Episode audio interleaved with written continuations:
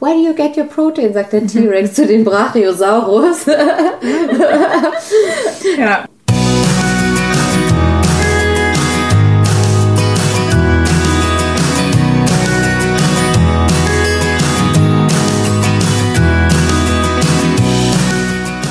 Hallo und herzlich willkommen zu deinem Lieblingspodcast Beautiful Commitment Bewege etwas mit Caro und Steffi.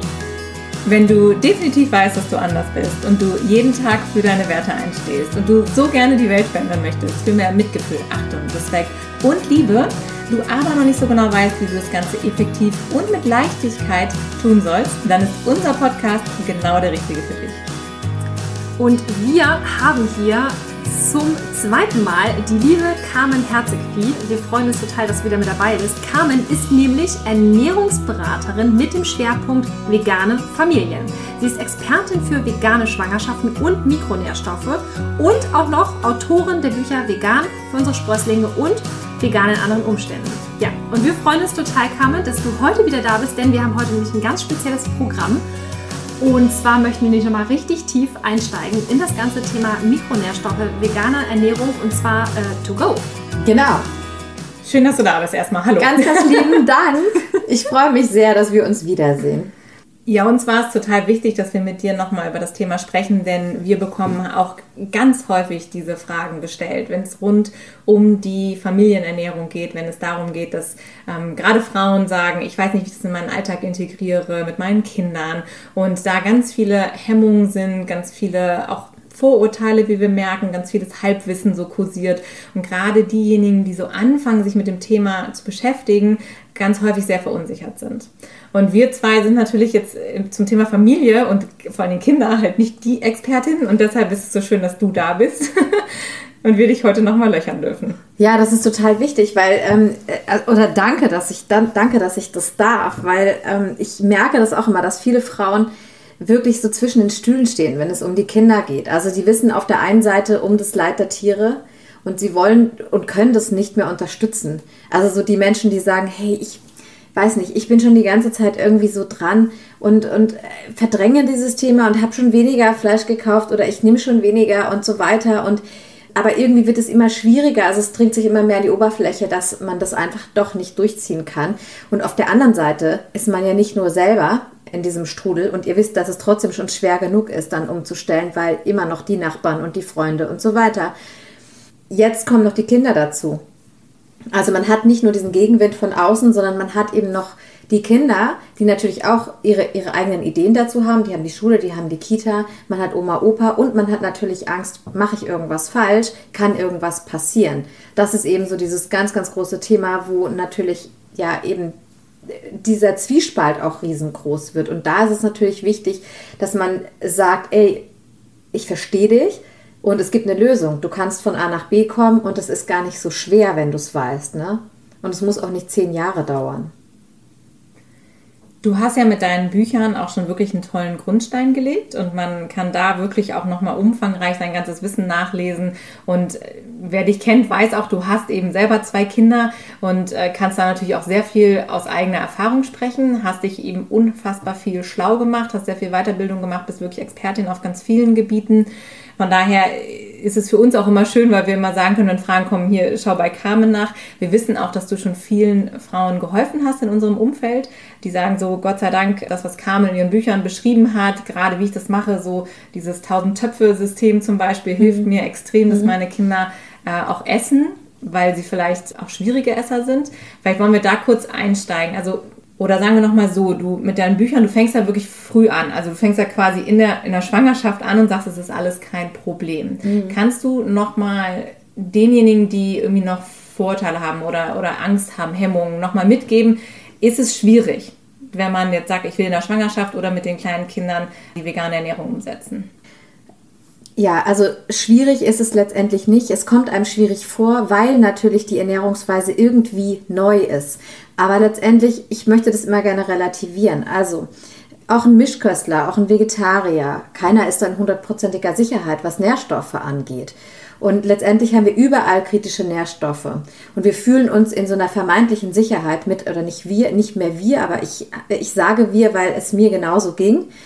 Man hat diese normale Mischkost und denkt, jetzt ist ja alles Paletti. Man denkt ja gar nicht drüber nach, dass irgendwas fehlen kann. Auch als Vegetarier, als ich lange Vegetarier war, ich habe nicht drüber nachgedacht. Da gab es ja auch kein Internet damals. Wir sind ja schon so furchtbar alt. Da hat ja keiner drüber nachgedacht. Aber es ist ja so, dass es viele kritische Nährstoffe gibt. Diese ganzen Regale in den, in den Apotheken, in den Drogerien mit Nährstoffen, der ganze Markt der Supplemente, der ist ja nicht nur für Veganer gemacht. So, das heißt, wir haben in jeder Ernährungsform kritische Nährstoffe. Wir haben natürlich in der veganen Ernährung einen Switch und wir haben einige Nährstoffe in der veganen Ernährung. Man sagt, okay, da sind wir Veganer ein bisschen schlechter versorgt noch. Ich kann auch gleich Beispiele dazu geben, aber es gibt auch Nährstoffe, wo die Veganer besser versorgt sind als Mischköstler. Also wir haben im Grunde genommen eine Verschiebung, aber es ist schon klar, je mehr Lebensmittel erstmal grundsätzlich rausfliegen, da muss man natürlich genauer hingucken, was für Nährstoffe haben die geliefert und wie kann ich eben jetzt neu kochen. Also es ist eine neue Küche, um das dann eben abzudecken. Und alle, die schon sowieso gesund kochen, und auch sagen, hey, ich habe sowieso nur noch wenig tierische Produkte drin, da ist dieser Switch gar nicht mehr so groß, aber man muss natürlich darauf achten. Mm, was würdest du jetzt zum Beispiel jungen Müttern empfehlen oder auch generell einfach, ja, ich sag mal Menschen, die sagen, ich möchte diesen Umstieg gerne machen, ich finde das total toll, mich interessiert es auch, aber ich bin so busy, ich kriege das einfach nicht hin. Und bevor ich dann irgendwas falsch mache, bleibe ich lieber bei dem Altbewährten und hänge dann irgendwie dann doch irgendwie zwischen vegan, vegetarisch und mischköstlich. Ja, genau. Das ist natürlich, das ist für die natürlich besonders schwierig, weil wenn man jetzt die, die Zeit haben, die haben natürlich auch die Zeit, ganz viele Bücher zu lesen, ganz viel YouTube zu schauen und ein bisschen zu, für sich zu sortieren. Auch da ist es natürlich schwierig, weil du musst natürlich erstmal wissen, welche, auf welche Information kannst du dich verlassen. Ne, es gibt viele Blogs, auf denen viele Sachen stehen und das muss nicht unbedingt immer alles stimmen. Oder es gibt viele Facebook-Gruppen, da kann man viele Stunden irgendwie vertun. Und da kann natürlich sein, dass da Informationen auch sind von anderen, die es natürlich gut meinen die aber nicht unbedingt jetzt sehr sicher sind. Also man kann sich natürlich begleiten lassen, das macht dann schon Sinn und schnell von A nach B kommen. Und ich will natürlich aber auch ein bisschen was erzählen für alle, die jetzt zuhören und auch wenig Zeit haben. Die investieren jetzt auch hier ihre Zeit und, äh, und hören mir jetzt zu. Und deshalb also wenn du jetzt gerade zuhörst und tatsächlich unsicher bist und genau in dieser Situation stehst, dass du sagst, ich würde eigentlich gerne, aber ich traue mich noch nicht, was muss ich machen? Das Allerwichtigste in der veganen Ernährung ist natürlich das Thema B12. Und auch bei Kindern gerade, die noch keinen Speicher haben, da, da, hat man natürlich, da muss man auch wirklich aufpassen. Da gibt es auch keine zwei Meinungen. Da braucht auch keiner kommen und sagen, ihr braucht es nicht, wir haben es nicht gemacht und so weiter. Also wenn ihr sowas hört, bitte ignorieren es gibt halt ganz, ganz klare Dosierungsanleitungen, die stehen auch bei uns im Buch, was man ungefähr so dosieren sollte dann bei B12. Also da, da findet man wirklich, die, das kann man auch schnell nachschlagen. Ähm, das sind bei Kindern natürlich nicht so hohe Dosierungen und man kann natürlich über dieses Thema B12 alleine drei Stunden sprechen. Aber ich finde es immer wichtig, es muss nicht sein, dass man drei Stunden oder zehn Stunden über B12 spricht und jede, jeden Monat wieder eine Stunde das Thema aufrollt, damit das funktioniert, sondern man muss einfach nur einmal sagen, okay, ich weiß, ich muss B12 supplementieren. Zweitens, ich mache es auch. Und es geht auch ganz einfach. Wenn die Kinder einen Ticken älter sind, können die auch die Zahnpasta nehmen. Das vergisst man in der Regel nicht. Ne? Also für die Kinder, die noch so klein sind und die immer die Zahnpasta essen, da ne, soll man eh nicht. Da, da wäre ich natürlich ein bisschen vorsichtig, aber auch das wird wahrscheinlich funktionieren. Das heißt, man kann es natürlich ganz, ganz einfach machen und integrieren und dann einfach einmal im Jahr sagen, ich check jetzt einmal die Blutwerte und gucke, war die Dosierung dann okay oder muss ich es vielleicht ein bisschen anpassen. So, das ist im Grunde genommen das Allereinfachste, das zu machen und so mit den ganzen kritischen Nährstoffen umzugehen. Jetzt hast du es gerade schon angesprochen. Welche konkreten kritischen Nährstoffe gibt es denn? Kritisch klingt ja immer genau. so, oh Gott, die fehlen. Kritisch bedeutet ja aber eigentlich nur, Achtung, das sind die, auf die du in jedem Fall achten solltest. Es sind, genau. Eigentlich wichtige, oder? Potenziell kritisch heißt auch nicht, dass sie auf jeden Fall zum Problem werden. Wenn ich jetzt B12 mal nehme, das wird höchstwahrscheinlich zum Problem. Deshalb habe ich das jetzt auch vorweggenommen. Ähm, und dann gibt es andere Nährstoffe sozusagen, die in, in jeder Ernährungsform gibt es welche. Und bei eigentlich allen, es wird immer bei den Veganern extra genannt, aber es betrifft auch Vegetarier und Veganer, ist Vitamin D. Und Mischköstler. Äh, äh, genau, äh, Mischköstler auch. Habe ich jetzt genau. Veganer gesagt? Genau. Sorry, gut, dass du gut, aufge hast gut aufgepasst. Alle. Ja, sehr gut. Das ein Test. Du? Ja, war ein Test. Ähm, genau, betrifft alle. Mhm. Äh, Vitamin D. Und zwar ist Vitamin D ja eigentlich gar nicht so ein richtiges Vitamin, weil Vitamin heißt, wir müssen es von außen zuführen. Aber das Vitamin D wird ja quasi über die Haut gebildet durch die Sonneneinstrahlung. Das geht natürlich nicht im Winter. Insofern sind wir alle, wir sitzen jetzt in Hamburg, aber auch alle in Deutschland natürlich in den Wintermonaten so ein bisschen, nicht nur im Winter, sondern Herbst, Winter sozusagen, haben wir ein Problem. Genauer gesagt von September bis ungefähr April. Man kann es ganz schön in der iPhone-App oder in irgendwelchen Wetter-Apps nachschauen, indem man den UV-Index anschaut. In dem Moment, wo da 3 steht oder höher, können wir Vitamin D bilden über die Sonne und in dem Moment, solange das bei Null ist, und die ganze Zeit ist es bei Null gewesen, also das ist jetzt erst im März ging es dann mal langsam auf 1 und so, also und der April war jetzt dieses Jahr nicht schön, also das ist jetzt, nur wenn jetzt auch so an Tagen wie heute, wo es die ganze Zeit nur bedeckt ist, da haben wir natürlich auch im, im Mai irgendwie keine Vitamin D-Bildung. Und das betrifft alle und wir können mit der Ernährung maximal 10% Vitamin D aufnehmen. Und mit der veganen Ernährung ist es ein Ticken weniger, ne? weil, also es ist ein Ticken weniger, aber es ist letztendlich wurscht, weil wir haben sowieso 90 Prozent irgendwie, die fehlen. Ob wir jetzt irgendwie 10 oder 5 Prozent oder 2 Prozent aufnehmen, das ist am Ende dann egal, wisst ihr, wie ich meine? Mhm. Und ähm, die Eltern, die wissen das eigentlich alle. Vitamin D gab es für die Kinder immer im ersten Lebensjahr, bei manchen Ärzten noch so in den ersten zwei und auf einmal hört es auf. Warum? Das macht ja gar keinen Sinn. Bei Babys auch zum Beispiel wird es ja auch initiiert, ne? Ja, die, die, kriegen das tatsächlich über, ähm, über so Tabletten dann oder auch Tropfen. Und es macht keinen Sinn aufzuhören, sondern man braucht es eigentlich weiter. Wir, wir wissen, wir brauchen Vitamin D für den, für den Knochenstoff, also Kalziumstoffwechsel zum Beispiel. Hat natürlich noch sehr, sehr viel mehr. Also man findet eigentlich auch immer mehr raus, was es alles noch für Funktionen hat. Aber allein zu wissen, hey, die Kinder brauchen das irgendwie, weil es bringt nichts, wenn sie Milch trinken. Wir reden jetzt nochmal von Mischköstlern, weil ohne das Vitamin D können sie es eh nicht richtig aufnehmen. So. Und dann wiederum gibt es ja auch Ablagerungen von, von dem ganzen äh, Kalzium genau. letztendlich im Körper, was dann eher kontraproduktiv ist, richtig? Genau. Also wir brauchen natürlich eine angemessene Menge Vitamin D. Und Vitamin D haben wir natürlich auch eine Korrelation Immunsystem. Wir haben ganz viel ähm, zur Psyche auch. Ne? Das macht ganz, ganz viel. Ähm, also dass zum Beispiel im, im Winter, sozusagen Richtung Januar, Februar, nochmal viele Menschen wirklich richtig krank werden. Das ist häufig dann, dass der Vitamin D-Speicher aufgebraucht ist. Ne? Und deshalb ähm, ist natürlich Vitamin D total wichtig. Ähm, ist trotzdem, zählt immer noch zu den Vitaminen, weil man kann es ja auch zuführen extern, reicht halt eben nur nicht aus. Ähm, und es ist halt wichtig, es ist Fett, es gehört zu den fettlöslichen Vitaminen. Also wenn wir es aufnehmen, müssen wir es mit Fett kombinieren. Und das ist eben wichtig zu wissen, dass man das auch überdosieren kann. Alles, was fettlöslich ist, muss man ein bisschen bei der Dosierung aufpassen. Oh, das ist spannend. Das wusste ich auch nicht, dass man da aufpassen muss. Das ist, also da eine Verbindung gibt es ja eine ganz gute Eselsbrücke, genau. sag ich Die mal, ne? fettlöslichen ne? Vitamine kann man sich merken mit EDK. E, D, K und A. Hm. Das ist die Eselsbrücke. Mhm. Okay. Genau. Das sind die fettlöslichen und auch all diese Nährstoffe brauchen natürlich, das ist auch der Grund, warum man, wenn du einen frisch gepressten Saft mit Karotten und so hast, warum man oftmals ein bisschen Fett reinmacht, mhm, mhm. dass diese Nährstoffe besser aufgenommen werden. Mhm. Okay, das ist Vitamin D. Und was gibt es noch für, weil das momentan, jetzt gerade denkt man ja auch schon so, puh, das klingt irgendwie kompliziert. Genau, das betrifft aber jetzt alle. Ne? Das Vitamin mhm. D ist gar nicht so kompliziert. Man muss es auch einfach nur wissen, dass man das nehmen muss und einfach auf die Dosierung aufpasst. Da gibt es Empfehlungen von der DGE und bei Kindern ähm, würde ich auch sagen, diese Empfehlung, was die DGE da äh, vorgibt, das passt auch ziemlich. Bei den Erwachsenen passt es oft nicht mehr. Aber das kann man tatsächlich auch, wenn man es einmal checken lässt, kann man auch sagen, okay, jetzt weiß ich, hat es ausgereicht oder nicht. Ne? Ähm, was tatsächlich auch alle betrifft, ich nehme jetzt mal die vorweg, die wirklich so, wo ich sage, das betrifft alle, ähm, ist das Thema Jod. Weil Jod auch tatsächlich, es gibt immer mehr Publikationen, wo man sieht, auch so in Ärztezeitschriften, ähm, es wird tatsächlich, die Jodversorgung in Deutschland ist rückläufig. So, was haben wir an Jodquellen? Jodsalz, sofern es verwendet wird. Mhm. Das wäre auch auf jeden Fall empfehlenswert in der veganen Ernährung. Ich persönlich empfehle immer so ein Meersalz mit entweder jodhaltigen Algen oder ich habe es auch neulich schon gesehen, ich glaube bei Alnatura, äh, Meersalz jodiert tatsächlich. Damit kann man aber nicht den kompletten Bedarf decken, weil wir haben ja natürlich, wir sollen ja nicht so viel Salz. Da gibt es ja auch eine Deckelung, wo man sagt, hey, mach nicht so viel Salz, das ist auch total ungesund. Das heißt, wir kommen nicht irgendwie auf unseren Jodbedarf.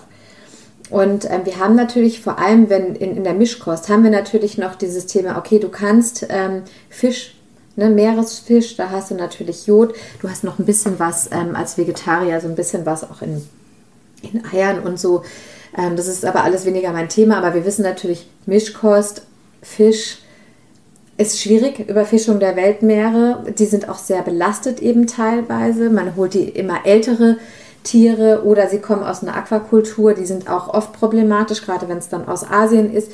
Also beim Thema Fisch ist tatsächlich sehr, sehr schwierig. So, das heißt, was haben wir noch? Wir haben Algen. Also der Fisch ist ja auch die Algen. Also ich meine, dann können wir auch gleich die Algen. Genau, wir können gleich die Algen nehmen und ähm, bei Algen ist es aber auch wichtig, nicht jede Alge hat Jod. So, also wenn wir jetzt aber an Sushi denken zum Beispiel, dass die Nori-Alge, die außenrum ist, die, ist, die hat einen relativ moderaten Jodgehalt. Also Sushi gibt es ja auch super vegan. Ist zum Beispiel eine Möglichkeit. Und es gibt es auch als Flocken, geht auch. Was ist mit Chlorella? Das ist ja sowieso Chlorella hat keine, keine äh, ist eine Süßwasseralge. Die kommt auch immer aus Röhrensystemen, nicht aus dem Meer und da ist gar kein Jod drin. Und Spirulina? Auch nicht. Kein also Jod. Auch gut zu wissen, ne? Genau, also Algen ist so ein Lieblingsthema für mich. Ich habe zwei Interviews auf dem YouTube-Kanal. Wer da tiefer rein will, kann gerne mal äh, da reingucken. Einmal mit, dem, mit einem Biologen, der wirklich über die Hintergründe ganz viel sagt und ein bisschen differenziert. Da sitzen wir tatsächlich auf einer Algenfarm, wo Chlorella irgendwie hinten durchläuft. Und ähm, mit seiner Frau habe ich gesprochen, die hat ganz viele Algenprodukte im Shop und da gehen wir so ein bisschen, wie kann man die verwenden. Äh, wichtig ist, dass man wissen muss, dass man mit den Algen eben auch nicht 100% sicher weiß, habe ich denn, aber das weiß man bei Fisch auch nicht so richtig, ähm, aber man kann nicht so genau sagen, habe ich denn jetzt den, den Jodbedarf komplett gedeckt oder nicht. Deshalb ist auch hier die sicherere Variante, wäre tatsächlich zu supplementieren, wie es in der Schwangerschaft ja zum Beispiel auch normal ist. Ich wollte gerade sagen, auch bei Fisch, also ich meine, wie viele Menschen essen wirklich noch Fisch, der im Zweifel auch noch Jod beinhalten Richtig, würde. genau. Da wäre ich jetzt nochmal beim nächsten Thema bei Omega-3 auch nochmal drauf gekommen. Mhm. Ähm, äh, wenn man Fischstäbchen isst, ist da natürlich nicht mehr so richtig viel drin und man kann sich nicht gut versorgen. Ne? Also bei Jod kann man auch supplementieren. Es geht auch für Kinder ganz einfach. Es gibt Tropfenprodukte, die pro einzelnen Tropfen so niedrig dosiert sind, dass man das für jedes Alter tatsächlich ganz gut hinbekommt. Findet man sonst auch bei mir auf der Webseite. Also könnt ihr gerne sonst verlinken. Ähm, genau. Da gibt es so Tropfenprodukte, die ganz niedrig so dosiert sind. Ähm, wenn wir bei Fisch sind, würde ich jetzt nämlich, eigentlich würde ich jetzt gerne noch über Selen kurz was sagen, aber ähm, Omega-3, weil wir beim Fisch sind. Ähm, Omega-3 gibt es pflanzlich und gibt es tierisch. Omega-3 ist ja nur eine Über, also ein Überbegriff letztendlich für eine für äh, Fettsäuren. Also Fett ist ja nicht gleich Fett. Das wissen wir, glaube ich, schon. Früher war ja mal so eine Zeit bloß kein Fett. Und jetzt wissen wir ja, es geht ja mehr um die Qualität des Fettes. Da gibt es ja auch immer viele Diskussionen drüber. Es gibt viele Bücher und ich werde es auch nicht in drei Sätzen lösen. Ähm, aber die Omega-3-Fettsäuren, da gibt es auch verschiedene. Also es gibt ähm, zum Beispiel im pflanzlichen Bereich, also Fisch hat das, so Seefisch, je fetter der wird und je mehr er aus dem kalten Wasser kommt, desto mehr Omega-3 hat der. Weil Omega-3 hält die Gefäße flexibel und je kälter das ist, desto wichtiger ist es. Und je mehr Fett sie haben, desto mehr kann es von der Menge sein. Das ist so, deshalb ist es bei diesem fette, fetten Seefisch. Und bedeutet das denn, dass es auch unsere Gefäße flexibler hält? Ja. Also genau, das ist das gleiche, der gleiche Effekt. Also weil Fett unsere um jede Zelle herum, unser ganzer Körper besteht aus Zellen. Um jede Zelle herum ist eine Membran und die besteht aus einer doppelten Fettschicht, aus einer Doppellipidschicht. Und die setzt sich ja aus Fett zusammen. Und das Fett, was wir aufnehmen, bestimmt ja am Ende, was ist da am Ende in, in dieser Zellmembran auch drin. Weil der Körper kann auch nur das benutzen als Baumaterial, was da eben drin ist. Das so ganz grob. Also diese Flexibilität ist auch so wichtig, deshalb hat es natürlich auch eine Bewandtnis, wenn es um Arteriosklerose, Herzinfarkt und all diese Erkrankungen geht, weil auch die Gefäße natürlich nicht mehr so flexibel sind. Bluthochdruck zum Beispiel. Es muss ja immer das Gefäß sich weiterstellen, enger stellen und so, je nachdem, was passiert. Und diese Flexibilität geht da auch ein bisschen verloren. Also da können Omega-3-Fettsäuren auch mit rein. Aber wir haben natürlich noch viel mehr, viel mehr Funktionen, nämlich einfach fürs Gehirn, für den Entzündungsstoffwechsel und so weiter. Weil diese speziellen Omega-3-Fettsäuren, die wir wollen, die haben letztendlich auch Wirkung aufs Hormonsystem, nämlich indem sie Botenstoffe anregen. Was meinst du genau? Also es ist so, dass die Omega-3-Fettsäuren Prostaglandine, also die Grundlage für Prostaglandine sind, das sind Botenstoffe, die den Entzündungsstoffwechsel mit anregen und zwar wirken die antientzündlich. Und die Omega-6-Fettsäuren, die wirken letztendlich als Basis entzündlich. Beides brauchen wir im Körper. Wenn wir eine Infektion im Körper haben, muss der Körper eine Entzündungsreaktion auch produzieren können. Aber er muss in der Lage sein, die auch wieder wegzunehmen. Sonst gibt es letztendlich so Dauerentzündung und die, das geht bis hin zu wirklich starken Erkrankungen, die wirklich auf entzündlichen Prozessen beruhen. Aber es sind auch letztendlich so eine Silent Inflammation. Die, das kam aus den USA. Letztendlich vor zehn Jahren hat hier noch keiner drüber gesprochen. So stille Entzündungen, die für viele Labore gar nicht messbar sind, weil sie in den Bereichen gar nicht suchen. Das wäre das sensitive CRP, was man da anschauen muss. Also die wabert quasi immer im Körper und ist so unterschwellig, wie so, eine, wie so ein Feuer, was nicht richtig brennt, aber so eine kleine Glut. Und das ist natürlich kontraproduktiv und kann natürlich negativ sein für die Gesundheit letztendlich. Erkrankungen letztendlich können irgendwie sich darauf setzen, nicht von heute auf morgen, aber mittelfristig. Das heißt, Omega-3 ist wichtig in Verbindung mit Omega-6. Und wie bekomme ich das jetzt pflanzlich? Genau, du hast komplett recht. Und wichtig ist vor allem das richtige Verhältnis. Und wir haben in der westlichen Ernährung zu viel Omega-6-Quellen, weil zum Beispiel alle Fertigprodukte, da sind überall, ist überall Sonnenblumenöl drin. Und Sonnenblumenöl hat nun sehr viel Omega-6. Und pflanzlich können wir zum Leinsamen nehmen, Leinöl nehmen. Das ist immer ein, äh, ist natürlich ein Riesenthema, äh, weil das oft vielen Menschen nicht schmeckt. Das ist aber häufig so, weil es schon ranzig ist. Also häufig ist dieses, es schmeckt mir nicht, ich finde es total eklig. Es ist eigentlich schon ranzig, weil ich hatte es gar nicht im Kühlschrank und eigentlich ist es auch schon ein halbes Jahr offen. So, ne? Das schmeckt natürlich dann nicht mehr. Also ich habe es im Kühlschrank, ich friere das sogar ein, wenn ich es kaufe, wenn ich mehrere auf einmal kaufe. Ne? Und äh, wir können Walnüsse essen, wir können Tiersamen essen, wir können Hanfsamen nehmen. Das ist die Alpha-Linolensäure, die da drin ist, als Omega-3-Fettsäure, die muss weiter umgewandelt werden in das EPA, was eben antientzündlich wirkt, in das DHA, was im Gehirn fürs Gehirn sehr wichtig ist und für die Nerven und so. Also alleine über Omega-3 kann man sich locker 20 Stunden unterhalten. Das wollen wir aber gar nicht, sondern wir wollen es ja möglichst einfach halten. Also wir sind abhängig von der Umwandlung, die von diese, diese Umwandlungsprozesse hängen von verschiedenen Faktoren ab. Man kann es aber auch nochmal supplementieren mit Algenöl. Und das ist das, was ich auf jeden Fall für Kinder, würde ich es auf jeden Fall empfehlen. Kinder, Jugendliche und so weiter, auch in der Schwangerschaft. Und ansonsten kann man natürlich mal gucken, wenn man mit der Ernährung bestimmte Veränderungen macht, wo man selber steht. Ich persönlich habe viele Auswertungen gesehen. Also man kann so Fettsäurenprofile im Labor schreiben lassen und gucken. Und ich sehe halt immer, dass es nicht ganz reicht. Ich habe aber schon von Leuten gehört, bei denen es gut war. Bei Kindern würde ich nicht experimentieren. Ich habe noch mal eine Frage bezüglich dieser Entzündungswerte. Das interessiert mich jetzt noch mal. Wie ist es zum Beispiel mit entzündlichen Hauterkrankungen wie Akne? Mhm. Genau, also alles, wo Entzündungsreaktionen drin sind, kann das natürlich positiv wirken. Wobei so eine Akne letztendlich ja nicht nur auf Entzündung beruht, da gehört natürlich noch ein bisschen mehr dazu. Und gerade also bei Akne, wenn man jetzt noch mal bei Ernährung spricht, da würde ich auf jeden Fall schon mal versuchen, die Milch wegzulassen.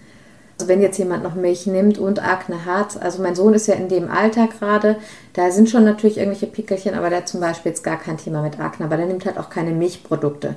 Heißt nicht im Umkehrschluss, wenn er die jetzt nehmen würde, dass er es hätte, ne? Muss man ja auch dazu sagen. Mhm. Will ich nämlich auch nicht behaupten, weil ich hatte auch keine Akne und habe ja damals Milchprodukte äh, zu mir genommen. Aber es kann auf jeden Fall helfen, das ist ein Versuch wert. Also weil Akne, das ist ja auch furchtbar schmerzhaft. Das ist ein Alter, wo man natürlich auch drunter leidet.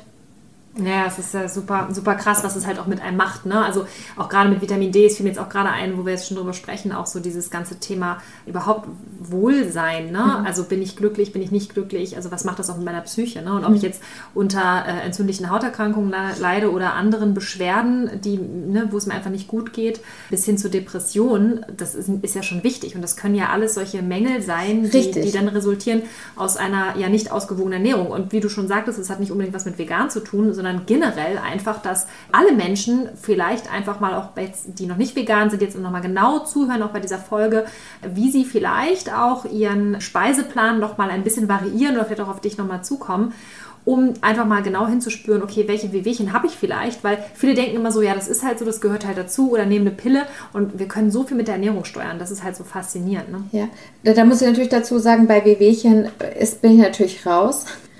Ne? Weil ich darf präventiv arbeiten, es kommt jetzt aufs Wehwehchen an, mhm. ähm, ne? aber ich bin, ich darf präventiv arbeiten, ich darf nicht therapeutisch arbeiten. Mhm. Darf ich vielleicht irgendwann, ich bin in Heilpraktika-Ausbildung Und ich möchte halt auch als Schwerpunkt soll es ja auch dann letztendlich Ernährung und Mikronährstoffe sein. Aber äh, es dauert, es dauert. Ich habe ähm, einfach durch diese Situation, ich bin ja auch alleine, ich habe auch wenig Zeit. Deshalb, ich kann mich da sehr, sehr gut reindenken. Und ist aber wichtig, das dazu zu sagen. Also ich kann super gerne helfen, vor allem auch präventiv natürlich, das ist wichtig. Wenn es natürlich hier und da im Magen zwickt, dann muss man nicht unbedingt gleich zum Arzt und sich therapieren lassen, weil der wird wahrscheinlich eh nichts machen. Da kann man natürlich viel tun mit der Ernährung. Und grundsätzlich kann man aber auch sagen, jeder, also auch wenn er jetzt eine Erkrankung hat, ist wichtig, da mal hinzuschauen und zu sagen, hey, was mache ich eigentlich gerade mit der Ernährung? Achte ich da drauf? Bin ich, weiß nicht, trinke ich jeden Abend irgendwie eine halbe Flasche oder eine Flasche Wein oder habe ich äh, zu viel Süßigkeiten oder oder oder? Also es sind ja viele Dinge, wie man irgendwas kompensieren kann auch. Ja, es ist super spannend, dass du das nochmal so ansprichst, weil also für uns ist es auch mittlerweile so logisch, dass es halt alles zusammenhängt. Ne? Die eigene Gesundheit, sowohl geistig als auch physisch und das halt dann unabhängig quasi von dem, was du isst. Und wir haben ja auch die Erfahrung gemacht, dass seitdem wir vegan unterwegs sind, eben alle Leute auch immer fragen, ja, wie machst du das, wie machst du das und so mhm. weiter. Und das ist halt so, so generell einfach nochmal dieses Thema, dass eben, was du auch sagtest, all das, was du da jetzt bisher aufgezählt hast, gilt ja für jedermann mhm. sag ich jetzt mal. Genau. So, und das ist halt total interessant, weil oft sind es halt dann aber einfach die Veganerinnen, die sich einfach mehr mit diesen Themen auseinandersetzen und mehr darüber sprechen. Mhm. Und dann hat es natürlich immer den Anschein, als ob das diejenigen sind, die die Probleme haben. Ja. Und das ist halt genau. mal wieder spannend, dass man das jetzt auch nochmal so bestätigt zu hören, weil ich habe immer das Gefühl, sobald du darüber sprichst, wirkt es halt, okay, die Veganer haben da ein Problem, wo du sagst so, nee, wir, wir, wir schauen halt nur, wir achten nur drauf, ne? wir gucken halt nur dahin. Weil wenn ich jetzt mein Kind jede, jede Woche einmal zu McDonalds schicke, dann fragt mich halt nie jemand, ach, bist du dir sicher, er kriegt alle Nährstoffe oder ne, die. Mhm. Aber in dem Moment, wo ich sage, es kriegt halt eigentlich nur pflanzliche Lebensmittel, auf einmal wird halt hinterfragt. Und das ja. ist ähm, so ein Mythos, ja, finde ja. ich auch. Also genau, es gibt ja es, äh, es gibt ja tatsächlich Ärzte, die sehr viel mit Mikronährstoffen arbeiten, auch therapeutisch. Therapeutisch sind es natürlich komplett andere Dosierungen als das, was man irgendwie so als Normalo macht. Und da sollte man auch als Normalo nicht selber irgendwie therapeutische Dosierung nehmen. Das steht auf dem anderen Blatt. Aber was ich damit sagen will, ist, dass halt häufig bei Erkrankungen bestimmte Mikronährstoffmängel vorliegen. Also was viele nicht wissen, was vielleicht jetzt nochmal als Side Note ganz interessant ist, die Antibabypille so, die hat ja diverse Nebenwirkungen. Wenn man aber mal genau guckt, was passiert in puncto Nährstoffe, dann sind viele von den Nebenwirkungen eigentlich auf den Nährstoffmangel zurückzuführen, der dadurch produziert wird. Und die wird ja über viele Jahre eingenommen. Also die Antibabypille, die wirkt ja zum Beispiel eben so, dass manche Nährstoffe schlechter aufgenommen werden. Oder dass andere Nährstoffe mehr verbraucht werden. Und über eine Zeit, und die nimmst du ja nicht einen Monat, sondern die nehmen, nehmen die meisten über viele Jahre oder teilweise Jahrzehnte, kumuliert sich das. Und dann hast du plötzlich Kopfschmerzen, denkst, ah, das ist der Mikronährstoff, das, das, das. Was ganz interessant ist bei der Antibabypille, um jetzt nochmal auf vegan zu kommen oder auch auf das Thema Schwangerschaft, was durch die Antibabypille tatsächlich von den Nährstoffen was runtergeht. B12, Folat zum Beispiel. Also es gibt noch ein paar mehr ist jetzt heute auch nicht das Hauptthema, aber Folat ist natürlich, äh, ihr habt jetzt keine Kinder, aber in der Schwangerschaft ist das das Erste, was die Gynäkologen normalerweise machen, wenn eine Frau hingeht und sagt, ich plane eine Schwangerschaft oder ich bin schwanger. Ja, gehen Sie mal in die Apotheke und holen Sie sich Folioforte. Weil das natürlich äh, tatsächlich so Neuralrohrdefekte, der Mangel äh, an Folat Neuralrohrdefekte beim Ungeborenen schon verursachen kann. Das heißt, das ist schon ein Problem in der Zellteilung. Und wenn das steht, das entsteht halt in den ersten vier Wochen nach der Empfängnis. Und da weißt du es eigentlich noch gar nicht, dass du schwanger bist. Also das ist ein das Nährstoff, der sehr früh problematisch wird. Mhm. Und wenn jetzt eine Frau 15 Jahre die Pille genommen hat und hat jetzt so einen Folatmangel, dann kann sie vielleicht jetzt noch mal irgendwie drei Wochen irgendwie Salat essen, aber es wird es vielleicht gar nicht mehr auffüllen. Ne? Also, weil der Salat ist wahrscheinlich sowieso schon eine Woche im Kühlschrank oder ist in der Kantine oder lag dann im Wasser und hat gar nicht mehr so einen hohen Folatwert. Ist ja auch häufig so, ist ja auch ein Problem unserer Zeit. Es wird zu wenig grün gegessen. Aber es ist tatsächlich auch dieser, dieser Effekt irgendwie. Und B12 ist auch in dem Folioforte drin. Das Folioforte ist tatsächlich ein Mittel, ist ja direkt für Schwangere. Jod ist noch drin, es gibt mit, mit und ohne Jod. Ein bisschen Vitamin D ist drin. Kann man das überdosieren? Was Folat oder mhm. das Folioforte jetzt? Ja, also sowohl als auch. Also letztendlich kannst du alles irgendwann überdosieren, aber bei Folat, das gehört ja zu den wasserlöslichen Vitaminen, die äh, kannst du nicht so schnell überdosieren. Also da könnte man ja im Prinzip im Zweifelsfall auch jetzt, kann man das so pauschal sagen, ich weiß, das soll man nicht pauschalisieren, aber dass wenn man zum Beispiel jetzt die Pille nimmt oder vielleicht auch eine Schwangerschaft plant oder irgendwie sowas, dass man vielleicht einfach rechtzeitig damit beginnen sollte. Also wenn man eine Schwangerschaft plant, auf jeden Fall. Ja. Das ist auch empfohlen sogar. Also das ist das, was die Gynäkologen dann immer rausziehen als erstes, Und wenn in, sie aufmerksam in Kombination mit der Pille wäre das auch dann eine Empfehlung, dass du sagst, schadet nichts, wenn man das einfach mit dazu nimmt? Man kann das testen auch. Also jeder, der die Pille mal nimmt, der kann mal eben genau diese, also das, das findet man ja auch raus, welche Mikronährstoffe sind es, die betroffen sind, sollte man einmal checken. Was, äh, wie, wie, stehen, wie stehe ich da gerade? Und dann macht es natürlich durchaus Sinn, die dann auch zu supplementieren. Super Frage mit dem Test. Ich habe ja selber spannende Erfahrungen gemacht damals als Veganerin. Als ich zu meinem Hausarzt gegangen bin, habe gesagt, machen Sie doch mal einen Test der war echt pleatsch. Ne? Also der wusste auch, was ein Holo-TC-Wert ist. Mhm. Kannst du vielleicht nochmal ähm, den Leuten sagen, wenn sie so einen Test machen, also erstmal, wir müssen uns nicht ständig testen lassen, aber wenn man einmal so eine Bestandsaufnahme macht, ist es vielleicht mit Sicherheit nicht verkehrt. Mhm. Was genau sollte man im Idealfall testen und was gibt man dem Arzt auch mit? Weil meine Erfahrung ist nämlich, dass die meisten Ärzte nicht wissen, wie man B12 richtig misst. Ja, Genau, also auch das Thema, da könnte ich jetzt zwei Stunden irgendwie drüber sprechen, weil tatsächlich die Problematik ist, du hast einen klinischen Arzt gehabt, das ist super, das haben nicht alle. Es gibt aber auch Ärzte, die sagen, das mache ich nicht, lohnt sich nicht, will ich nicht, keine Ahnung. Und du hast das Problem, dass halt häufig du sagst, ich will B12 testen, ich brauche dann einen anderen Wert und trotzdem kommt irgendwie der Vorschlag B12 im Serum zurück. Ich habe das gerade wieder gehabt, da auch eine, die sich bei mir coachen lässt, irgendwie wieder zurückgeschickt, die ganze Liste. Und ich denke, das gibt's gar nicht. Die hat ja schon die Liste aus meinem Buch dahin gegeben und hat es mir nochmal geschickt. Und ich habe gesagt, pass auf, nee, das, ich weiß gar nicht, wie kommen jetzt auf B1? Das musst du doch gar nicht testen. Also B2 wäre jetzt sinnvoll, ne? So solche Sachen. Also das ist nicht unbedingt immer so einfach. Wichtig ist zu wissen, dass man einfach weiß, wo es steht. Alle, die jetzt keine Zeit haben, weil es wird sich jetzt keiner merken, wenn ich sage, du das musst jetzt das und das und das und das alles testen, dann explodiert der, der Kopf. Mhm. Sondern ich würde sagen, es ist sinnvoller, wenn du vegan schwanger bist oder vegan deine Kinder ernährst, dann macht mein Buch wirklich Sinn. Also ich möchte, ich verdiene da wirklich nicht viel dran. Also ich habe dieses Buch auch nicht geschrieben, um reich zu werden, sondern ich habe dieses Buch geschrieben, damit die Informationen kompakt an einem Ort sind. Und da sind Listen drin und die kann man einfach so, wie sie sind, quasi zum Arzt tragen. Da kann man natürlich auch noch mehr zu sagen, aber das ist tatsächlich das Einfachste. Das ist wie in den Prüfungen. Manche Sachen, die muss man nicht im Kopf haben, man muss nur wissen, wo sie stehen. Und in welchem Buch ist es drin? In, in beiden Büchern habe ich was. Also genau, in beiden Büchern. Okay, mhm, danke. Mhm. Ja, super spannend. Also ich finde das auch gerade, was du sagtest mit dem, mit dem Testen lassen oder dass man da einfach mal weiß, wo es steht. Das hört sich jetzt schon wieder, wenn ich da so drauf höre, da denkt man schon wieder so, oh, ist das kompliziert und so weiter. Aber es ist ja auch wirklich unsere Gesundheit und ich glaube, man muss sich das wirklich mal vor Augen führen. Es geht ja, wie wir schon festgestellt haben, um uns alle und nicht mhm. nur Veganerinnen, Veganer, Vegetarierinnen und so weiter, sondern es geht ja um uns alle. Und wie oft machen wir irgendwelche Bestandsaufnahmen bei unserem Auto oder äh, machen sonstige Dinge? Also die Zeit, glaube ich, auch wenn wir alle busy sind und viel zu tun haben und wenig Zeit, sollten wir uns sowieso alle eigentlich mal nehmen, um zumindest einmal, dann vielleicht einmal im Leben oder erstmalig so einen Test zu machen, um einfach mal zu gucken, ist da alles da? Ne? Bin ich gut versorgt? Wie sieht es aus? Weil das, was du vorhin auch angesprochen hast, auch unsere Lebensmittel heutzutage sind ja auch nicht mehr so, dass man sich jetzt blind darauf verlassen kann, dass man darüber alles bekommt. Absolut. Und ganz ehrlich, Weißt du, wenn du, du hast sowieso immer mal wieder eine Blutabnahme wegen irgendwas, normalerweise. Selbst wenn man nicht wirklich krank ist. Weil zum Beispiel, als ich privat versichert war, war ich irgendwie, ich glaube, zehn Jahre war ich privat versichert. Ich bin einmal im Jahr dahin gegangen, damit ich irgendwie einen besseren Tarif bekomme. Da habe ich so einen Sonderrabatt, keine Ahnung, irgendwas gekriegt. Ja, und da bin ich einmal im Jahr zum Check, Check gegangen. Und dann hab, haben die sowieso bestimmte Werte wollten die eh. Und dann habe ich immer zum Arzt gesagt, hey, ich möchte gerne noch ein paar andere Sachen mit abgemessen haben. In der Schwangerschaft kriegst du sowieso ständig Blut abgenommen, weil die eh nach dem Eisen gucken. Warum gucken sie nur nach dem Eisen? Warum gucken die nicht nach den anderen Sachen? Würde doch total Sinn machen. Es gibt so viele Nährstoffe, die in der Schwangerschaft wichtig sind. Klar, dann zahlst du es halt extra, wenn du privat versichert bist, übernimmt die Versicherung sowieso in der Regel. Auch bei den Kindern kann es eben mal sein, dass, die, dass da eine Blutabnahme notwendig wird. Dann kombiniert man das, da muss man gar nicht extra hinlaufen.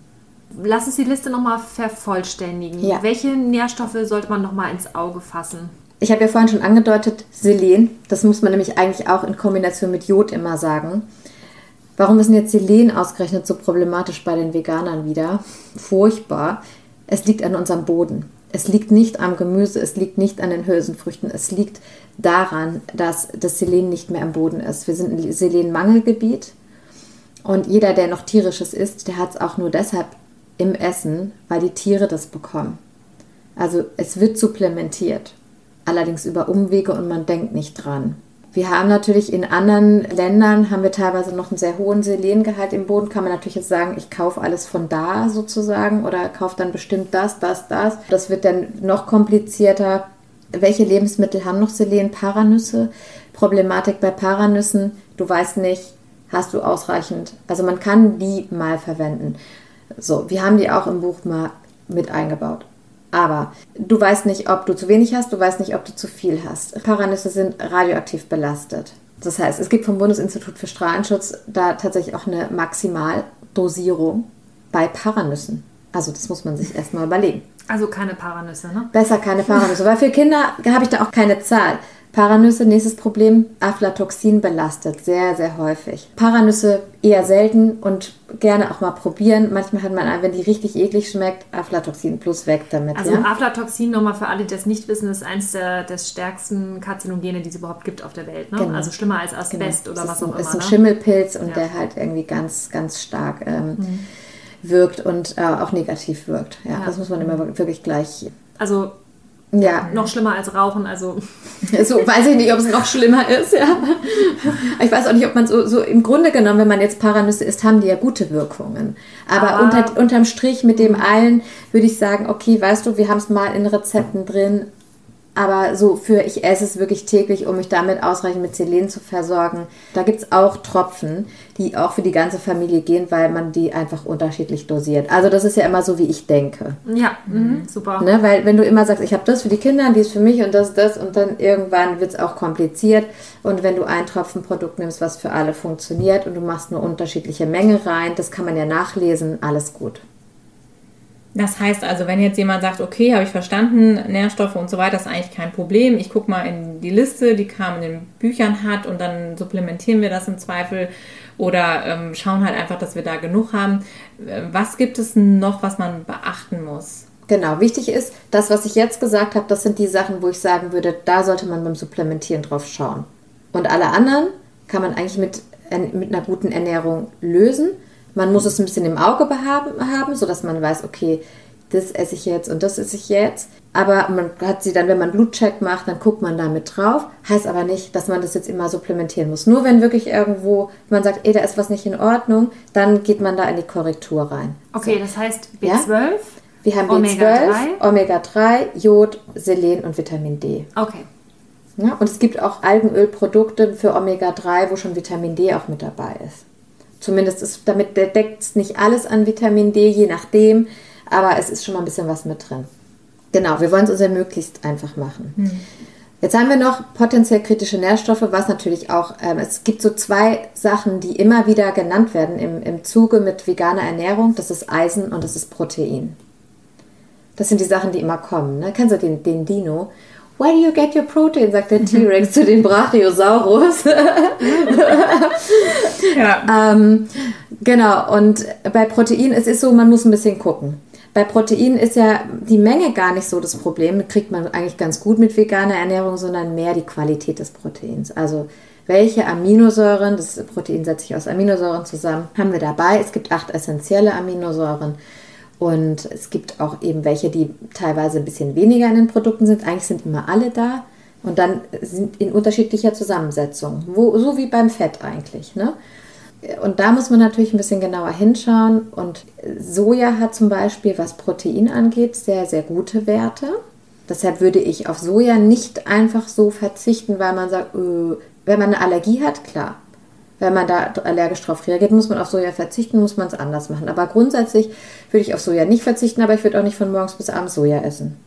Gut, aber man soll sich auch nicht verrückt machen lassen von diesen ganzen Mythen. Also da Nee, gibt es ja auch so genau. viel äh, Kram, das, was da kursiert im Internet. Also da äh, können wir jetzt einmal Entwarnung geben. Da ist einmal Entwarnung, die Kurzfassung. Genau, kann man natürlich ganz tief auch einarbeiten. So, da gibt es natürlich auch Leute, die das sehr tief gemacht haben, wo man auch schauen kann, was hat, die haben alles auseinandergenommen an Studien. Brauchen wir nicht an dieser Stelle. Man muss nur wissen, hey, ist jetzt alles gut. Was mache ich jetzt, um Protein reinzukriegen? Soja habe ich schon gesagt. Ansonsten haben wir Hülsenfrüchte, wir haben Vollkorngetreide und wir haben Nüsse, Samen.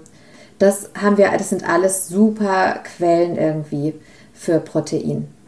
Kannst du da mal so ein, zwei Beispiele nennen, zum Beispiel bei deinen Kindern? Weil das hört sich immer so Vollkornprodukte und so. Also ich denke da immer so, hm, yummy, ne? Aber ich, wir wissen ja auch, bei Kindern ist es vielleicht ein bisschen schwieriger. Gibt es da so Lieblingsrezepte, die ihr habt? Naja, guck mal, wenn ich, äh, wenn ich äh, Pasta mache, was ich ja heute noch machen wollte, dann nehme ich halt irgendwie Dinkelvollkorn-Spaghetti zum Beispiel. Oder ich kaufe halt immer ähm, Roggenvollkorn-Sauerteigbrot und zwar durchgemahlen. Da sind nicht mal Körner drin, und weil Kinder mögen ja manchmal Körner nicht oder sie kauen nicht richtig, ne? Und gerade Roggen, Roggenvollkornsorte ist auch gut irgendwie mit Protein, mit, mit Eisen. Und also das wollte ich nochmal sagen. Diese Lebensmittel, die ich gerade aufgezählt habe, für Protein, die sind ja auch super für Eisen gleichzeitig. Mhm. Also man muss es gar nicht zerdenken, wenn man letztendlich, wir haben ja so einen Ernährungsgüterzug im Buch, wenn du sagst, hey, ich habe diese Basis und da gucke ich drauf, also ich nehme das und das an Supplementen und ich weiß einfach, dass ich die und die und die Sachen einfach nehme zum Kochen dann wird es relativ einfach. Dann haben wir noch Zink letztendlich, wo man drauf gucken muss.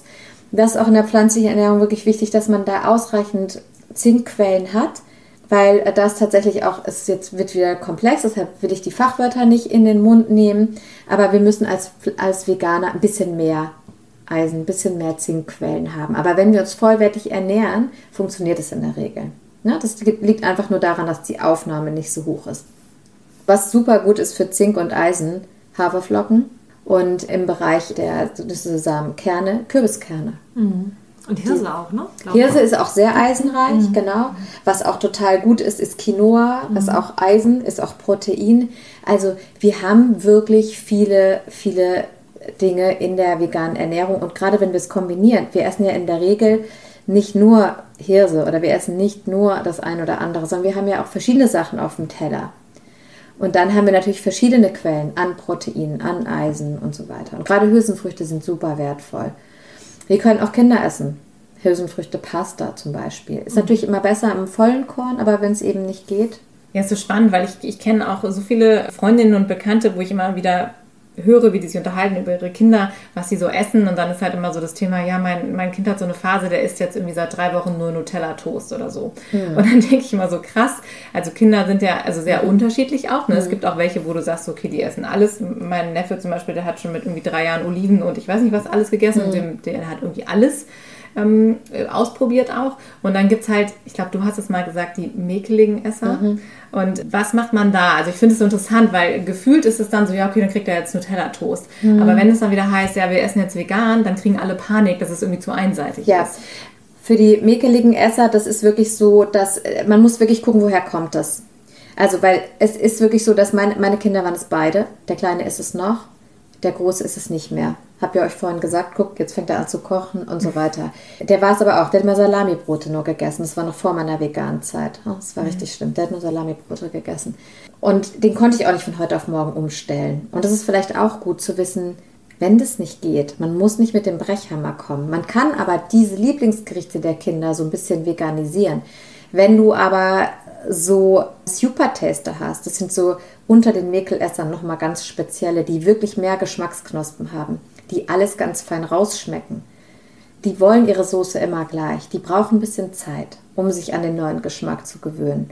Da musst du halt gucken, okay, was ist von den Sachen, die die essen, ist eh schon vegan. Und dann anfangen, neue Sachen damit einzuführen und immer wieder fortzusetzen. Und manchmal dauert es halt ein bisschen dann. Ne? Mhm. Rezepte gibt es auch bei denen in den Büchern. Also ja, also genau. wir haben 120 Rezepte in dem zweiten Buch und 140 sind im ersten. Beim zweiten ist der Ratgeberteil ein bisschen größer noch, genau. Gibt es da auch so einen Plan? Also so von wegen, wenn du jetzt so einen Wochenplan, ne? so, ähm, okay, wenn du jetzt das und das und das isst, dann bist du komplett versorgt. Also ohne, dass man dann jetzt irgendwie Nährstoffe zählen muss oder irgendwelche Dinge, sondern dass man einfach weiß, okay, ich habe jetzt hier Pasta und da habe ich das und da habe ich Grünzeug und so weiter. Habt ihr sowas auch? Wir haben das schon mit drin und hier siehst du ja auch dieses Poster, das kann sich jeder auch gratis runterladen. Wenn ihr wollt, könnt ihr, kann ich den Link, kann ich euch geben, den könnt ihr mit rein packen in eure Shownotes. Ähm, da, da, ist ein, ne? da ist ein kleiner Tagesplan drauf als Beispiel, auch so mit Rezepten aus dem Buch, also was da so funktioniert. Grundsätzlich würde ich von so, also ich unterrichte das auch, wie man so einen vollwertigen Wochenplan macht. Aber für viele ist es auch so, dass es sie überfordert und wir, das, wir sind unterschiedliche Typen. Und ihr seht hier meinen Wochenplan, da habe ich nur die Hauptgerichte drin, den habe ich ganz anders gestrickt, weil ich selber so eine volle Woche habe, dass ich mich nicht noch hinsetze und mache Wochenpläne. Ich habe es aber schon auch gemacht, äh, weil ich das ja auch wissen musste, wenn ich es unterrichte, wie es funktioniert. Und man kann sich natürlich ein paar Wochenpläne basteln und die austauschen. Aber ich ähm, mache das immer sonntags dann mit den Kindern zusammen neu. Und man kann es einfacher machen, indem man einfach diese Gruppen von Lebensmitteln sich strukturiert und einfach weiß, ich habe das, das, das, das, das und habe diese ganze Auswahl drin. Gerade bei Kindern weißt du ja nie so genau, was essen die jetzt gerade. Da hast du dir einen tollen Wochenplan ausgedacht und stellst das alles hin und hast aber Kinder, die es nicht essen. Insofern ist es mit der Familie komplizierter, weil es ist nicht nur eine Person oder vielleicht zwei, wenn man in einem Paarhaushalt ist, sondern da, da hast du dann halt ein, zwei, drei Kinder und hast noch den Mann zu Hause, der dann vielleicht auch nochmal wieder andere Vorlieben hat und da muss man ein bisschen gucken. Ist es auch so das Thema, wenn man das jetzt vorlebt selber, dass dann auch die Kinder das natürlich sehen und irgendwie als normal empfinden? Und es wäre jetzt so meine Vorstellung, ne? das, was die Eltern essen. Also wenn ich selber nicht überzeugt bin und das nicht esse, dann kann ich mir vorstellen, sagen die Das Kinder wahrscheinlich schwierig. auch so, äh. Ja, ja, genau. Und wenn ich aber selber doch immer wieder das esse, kann ich mir vorstellen, dass die Kinder ja irgendwann das Irgendwann, genau. Und bei den manchen ist es gleich und bei manchen dauert es ein paar Wochen, Monate, vielleicht auch Jahre. Je nachdem, was du für einen Esser da hast, bis du sagst, jetzt ist der wirklich gut. Und eine Frage nochmal, weil das ist ja auch so ein Mythos, den man immer wieder hört, ja, und vegane Kinderernährung, Mangelernährung sind auch schon Kinder dran gestorben, habe ich schon in der Zeitung gelesen. Was sagst du dazu? Wir haben ja eben auch schon mal kurz im Vorgespräch drüber gesprochen ja, gehabt. ja, genau. Wa- Was hat das mit diesen Schlagzeilen meistens auf sich? Ja, also, es ist so, wenn man da genauer reinschaut, findet man relativ schnell den Grund, warum ist das passiert. Erstens, es waren auch früher schon nicht vegane Kinder mal in den Schlagzeilen, die irgendwie verstorben sind, weil die Eltern sie vernachlässigt haben. So, das ist schon mal das Erste. Wenn man dann genauer hinschaut, dass wenn ein Kind mit Schäden oder so eingeliefert wurde, geht es eigentlich meistens auf B12 zurück. Das ist das Nächste. Dann wurden natürlich einige Fälle irgendwie durch die, durch die Medien, natürlich durch die Medienlandschaft irgendwie hochgepeitscht. Äh, Zum Beispiel hatten wir einmal einen Fall von einem äh, Ehepaar, Besitzer von einem Bioladen, ich glaube, die waren in Belgien. Da weiß ich bis heute nicht, ob die wirklich Veganer sind. Aber die haben das, den Säugling mit Pflanzendrinks ernährt. Und Pflanzendrinks sind kein Ersatz für Muttermilch. Ist es ja auch so, entweder stillt man oder man hat eine Säuglingsmilchersatznahrung. Man gibt auch keine Kuhmilch. Und Pflanzendrinks, mit denen kannst du natürlich Kuhmilch ersetzen, aber nicht für einen Säugling oder für einen, weil das ist einfach ein, hast ein ganz anderes Nährstoffprofil. Wenn du mal Kuhmilch zum Backen oder Kochen ersetzt oder in einem, in einem Brei bei älteren Kindern, dann muss ja nicht der, müssen ja nicht die ganzen Nährstoffe aus einem Pflanzendrink kommen, so statt Kuhmilch. Da hast du ja eine ganz andere Zusammensetzung. Aber wenn du das natürlich einem Säugling gibst, ist es natürlich fatal. Und äh, der Grund damals war irgendwie, äh, sie haben, glaube ich, sie hatte irgendwelche, sie konnte nicht stillen und sie hatte irgendwie das Unverträglichkeiten oder Angst.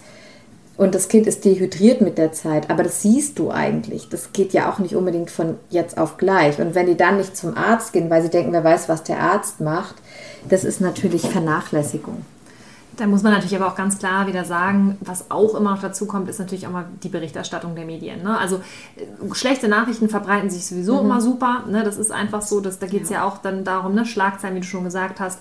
Und auch die Frage, wer erstellt so einen Bericht. Ne? Ganz häufig ist es so, wir, haben ja auch schon unsere persönlichen Erfahrungen mit den Medien gemacht. Sind das selber Veganer, Vegetarier, Tierfreunde, wie auch immer, oder ist es ihnen teilweise auch egal? Man weiß es auch immer nicht. Ne? Also ist, ist, das darf man auch nicht unterschätzen, immer wie die Berichterstattung ist. Also seriöse Quellen ist super schwer. Auch an der Stelle nochmal, macht euch eure eigene Meinung, recherchiert, lest Fachliteratur dazu, weil es ist nicht einfach mit dem Überschriftenlesen getan. Ja, vor allen Dingen das Thema, die Überschrift ve- vegane ne, Mangelernährung oder so. Wenn du dem Kind halt nur Rosinen und Nüsse gibst, dann ist das zwar vegan ernährt, aber dann ist es ja klar, also dass es fehlt halt eine was. Mangelernährung ist. Und das war dann zufällig vegan vielleicht, aber darum ging es im Prinzip ja im Ja, ja, genau, das kam nicht. da gar nicht raus. Und ich meine, ihr wisst es selber, ihr macht einen Podcast, ich bin da bei YouTube und hab Blog und so weiter. Und man, man muss sich damit auseinandersetzen, welche Überschrift schreibe ich da rein, dass die Leute den Podcast hören, dass die meinen Blogartikel lesen, dass sie das YouTube-Video anschauen. Und bei der Presse ist es nichts anderes. Die brauchen eine Headline. Die Headline macht nichts anderes, als den Artikel zu verkaufen, dass die Leute den anklicken. So, oder dass sie, dass die Einschaltquoten hochgehen und so weiter. Dieses Clickbait, ja, bei YouTube. Die Leute, die davon leben irgendwie, von YouTube und von, von den Anzeigen. Das ist wichtig, dass viele Leute das anschauen. Die brauchen guten Titel. Okay, das heißt, wenn wir das jetzt einfach nochmal auf den Punkt bringen. Grundsätzlich gibt es natürlich potenziell kritische Nährstoffe, die man im Blick behalten sollte. Haben wir jetzt lange und breit darüber gesprochen. Grundsätzlich ist es aber so, und das kannst du ja auch entsprechend befürworten und bestätigen, wenn wir uns ausgewogen, pflanzlich, vollwertig ernähren, abwechslungsreich, bunt, ja, mhm. dann kriegen wir grundsätzlich alle Nährstoffe. Kann man das pauschal jetzt erstmal so hinstellen, abgesehen von speziellen Einzelfällen oder Allergien oder was auch immer man da noch berücksichtigen sollte oder könnte. Genau, eben wichtig, dass wir uns gut ernähren, dass wir uns einmal damit auseinandergesetzt haben, okay, das lasse ich weg, das fehlt dann, okay, ich mache stattdessen das und teilweise ist stattdessen das eben nicht Essen, sondern auch mal ein Supplement nehmen. Dann funktioniert das und immer natürlich auf den Einzelfall schauen. Das ist vielleicht noch was, was ich eben auch mitgeben kann. Eine Mutter sieht, wenn es dem Kind nicht gut geht die Mütter sind meistens eigentlich viel, die gucken viel zu viel hin und machen sich viel zu viele Sorgen. Aber ja, lieber einmal den Arzt fragen und sagen, können wir da mal irgendwie draufschauen? Oder lieber einmal einen Experten fragen. Ansonsten sieht man das, ob es den Kindern gut geht oder nicht. Es gibt Studien jetzt dazu. Die, sind, die Studienlage ist noch immer zu dünn, muss man auch ganz klar sagen. Ich begleite jetzt seit, oh, jetzt überlege ich gerade, ich muss rechnen, sechs Jahren vegane Familien. Ich habe natürlich viele Kinder gesehen, aufwachsen gesehen, viele Schwangerschaften begleitet, gesehen, da kommen die Babys gesund zur Welt, die werden größer. Also das ist natürlich keine Studie und das ist damit nicht vergleichbar. Ich kann es aus meiner Beobachtung aber sagen, dass das funktioniert. Also ich habe, natürlich hat auch mal eine Schwangere eine Fehlgeburt. Natürlich gibt es auch mal ein Kind, was vegan ist und was, was eine Erkrankung hat. Aber es ist nicht die Regel. Und auch die, was immer gesagt wird, die Kinder sind dann zu groß oder zu klein, das ist auch sehr unterschiedlich. Ich habe sehr, sehr große vegane Kinder, die ich sehe, wo ich auch weiß, die mit Müttern sich begleiten lassen, das klappt alles gut. Hm. Und einfach so als, als Message, es bleibt sowieso niemandem erspart, sich mit gesunder Ernährung auseinanderzusetzen wenn man sich jetzt mit dir irgendwie connecten möchte oder sagt, Mensch, unabhängig jetzt von den Büchern und der Website, alles, was da an Material zur Verfügung steht, wie kann man sich bei dir weiterbilden, informieren, eins zu eins, wie auch immer, wie, wie können wir uns am besten mit dir connecten? Ich habe ja ganz, ganz unterschiedliche Produkte jetzt ausgearbeitet in den letzten Jahren, um möglichst viele Leute ähm, in diese Transformation zu bringen und vor allem eben diese sichere Kinderernährung oder egal, Schwangerschaft, Beikost, diese ganzen Lebensphasen von Einzug bis Auszug, dass das eben funktioniert. Die Bücher sind eben das Einfachste, weil man auch die ganzen Rezepte hat und man hat es als Nachschlagewerk. Und gerade wenn man sich schon auskennt, muss man es auch nicht komplett durchlesen, sondern sagt, ich suche jetzt ein schönes Rezept, ich lasse mich mal inspirieren, ich schlage nochmal zu einem Nährstoff nach. Wir haben Selbstlernkurse, die wir anbieten. Das sind sechs Stück irgendwie so an der Zahl. Ich sage wir, weil ich für die Bücher eine Co-Autorin jeweils hatte und die vom zweiten Buch, mit der habe ich diese Selbstlernkurse gemacht. Das ist die Vegane Familien Masterclass. Da sind sechs Kurse drauf. Und dann habe ich das 1 zu 1 Coaching, mache ich nur noch für meine Stammkunden inzwischen, weil ich sonst nicht mehr hinkomme. Ich habe aber ansonsten für alle anderen, das ist für die interessant, die schon drin sind. Also wenn jetzt jemand zuhört und sagt, ich bin schon drin, habe ich so eine Sprechstunde. Findet man bei mir auf der Webseite unter Ernährungsberatung. Für ein halbes Jahr bucht man die und kann jede Woche dann reingehen ins Gespräch und kann Fragen stellen. Man muss aber nicht jede Woche reingehen. Man muss sich nicht anmelden, nicht abmelden. Ich bin dann online. So, das ist auch noch eine Möglichkeit. Und für die Einsteiger, also wenn du jetzt zuhörst und sagst, ich bin jetzt total noch am Anfang, beziehungsweise ich will jetzt umsteigen. Ja, jetzt traue ich mich auch, weil ich das gehört habe, was du sagst, dass, ich, dass es mir eh nicht erspart bleibt. Dann habe ich demnächst noch ein tolles Programm für Einsteiger, die schnell von A nach B kommen wollen. Das heißt, die innerhalb von vier Wochen in der veganen Familienernährung ankommen wollen, ohne zu viel Zeit zu investieren, aber trotzdem alles sicher haben wollen, so auf dem Silbertablett. Und wenn du da Interesse dran hast, dann lade ich dich sehr gerne in mein kostenfreies Webinar ein. Das hat den Titel Vegan to Go for Busy People. der Quickie für dein erstes veganes Jahr. Perfekt. Da werde ich dann natürlich ein bisschen was auch über die Fallen erzählen, die einem so im Laufe des ersten veganen Jahres äh, auflauern und wo man so reintappt. Und am Ende werde ich natürlich mein Kursprogramm vorstellen. Und genau, also das, das Webinar ist kostenfrei. Das ist am 30. Mai.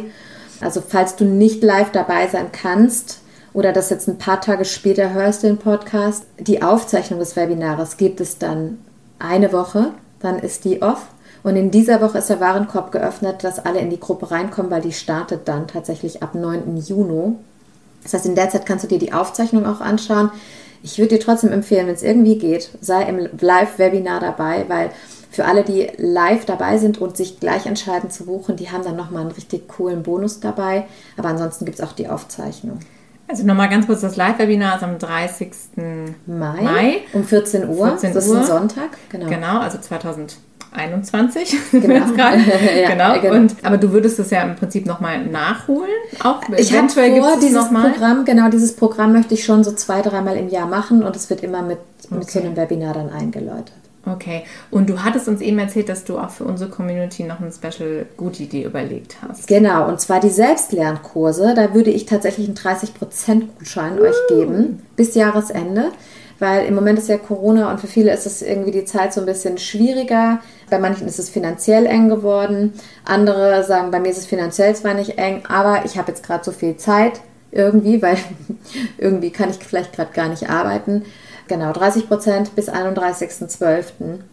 Toll. Und wo findet man jetzt genau diese Selbstlernkurse? Das ist die vegane Familien Masterclass. Also meine Seite ist ja vegane-familien.de und das ist vegane-familien-masterclass.de. Aber die Links kriegt ihr ja für die Shownotes und den Rabattcode können wir reinnehmen. Ich glaube BC30 haben wir im Vorgespräch gesagt. Gibt es dann, aber findet ihr alles in den Shownotes. Super. Carmen, vielen, vielen Dank. Also jetzt hier auch nochmal für den kleinen Quickie. Es war richtig super. Wir haben auch wieder ganz, ganz viel gelernt. Und ähm, für alle, die noch mehr Audio haben möchten mit Carmen zusammen, können wir dir auch nochmal die Podcast-Folgen 34 und 35 empfehlen. Da geht es nochmal wirklich ganz ausschweifend über das Thema vegane Kinderernährung. Und da hatte Carmen ja auch schon was über sich und ihren Hintergrund erzählt. Wenn dich das nochmal im Detail interessiert, hör da auf jeden Fall rein. Das war eine ganz tolle Doppelfolge. Genau, und wenn dir diese Folge jetzt gefallen hat, wir würden uns riesig freuen über eine Podcast-Rezension. Also schreib uns einfach mal deine Meinung bei iTunes hin. Wir freuen uns über fünf Sterne natürlich und auch, was du dir vielleicht noch so wünschst von uns, was wir vielleicht noch machen sollen, ob wir Carmen vielleicht sogar noch mal interviewen zu speziellen Themen. Also schreib uns da einfach mal deine Meinung. Und du kannst natürlich auch diese Folge, wenn du jetzt selber schon vielleicht vegan bist und hast Freunde, die das interessiert, auch super gerne teilen. Also teile das mit allen Menschen, die es wissen müssen. Das ist super spannend. Wir finden es richtig großartig, was Carmen jetzt hier auch in der kurzen Zeit rausgehauen hat. Das ist mega wertvoll. Also leite die Folge einfach weiter, wenn du jemanden kennst, der vielleicht noch Zweifel hat. Und jetzt machen wir das natürlich wie immer. Carmen, du unser Gast, hast das letzte Wort. Mega cool. Also ich würde mich vor allem freuen, wenn ich jetzt eine Anregung geschaffen habe, dass Leute, die sich noch nicht trauen, sagen, jetzt habe ich den Mut und okay, ich, ich traue mir das zu, dass ich es machen kann. Ich weiß, dass es geht und jetzt habe ich so diesen letzten, letzten Schwung bekommen, um zu sagen, ich mache das. Das wäre super schön. Und dann würde ich mich natürlich mega freuen, wenn ihr in mein Webinar kommt und da noch ein bisschen mehr hört.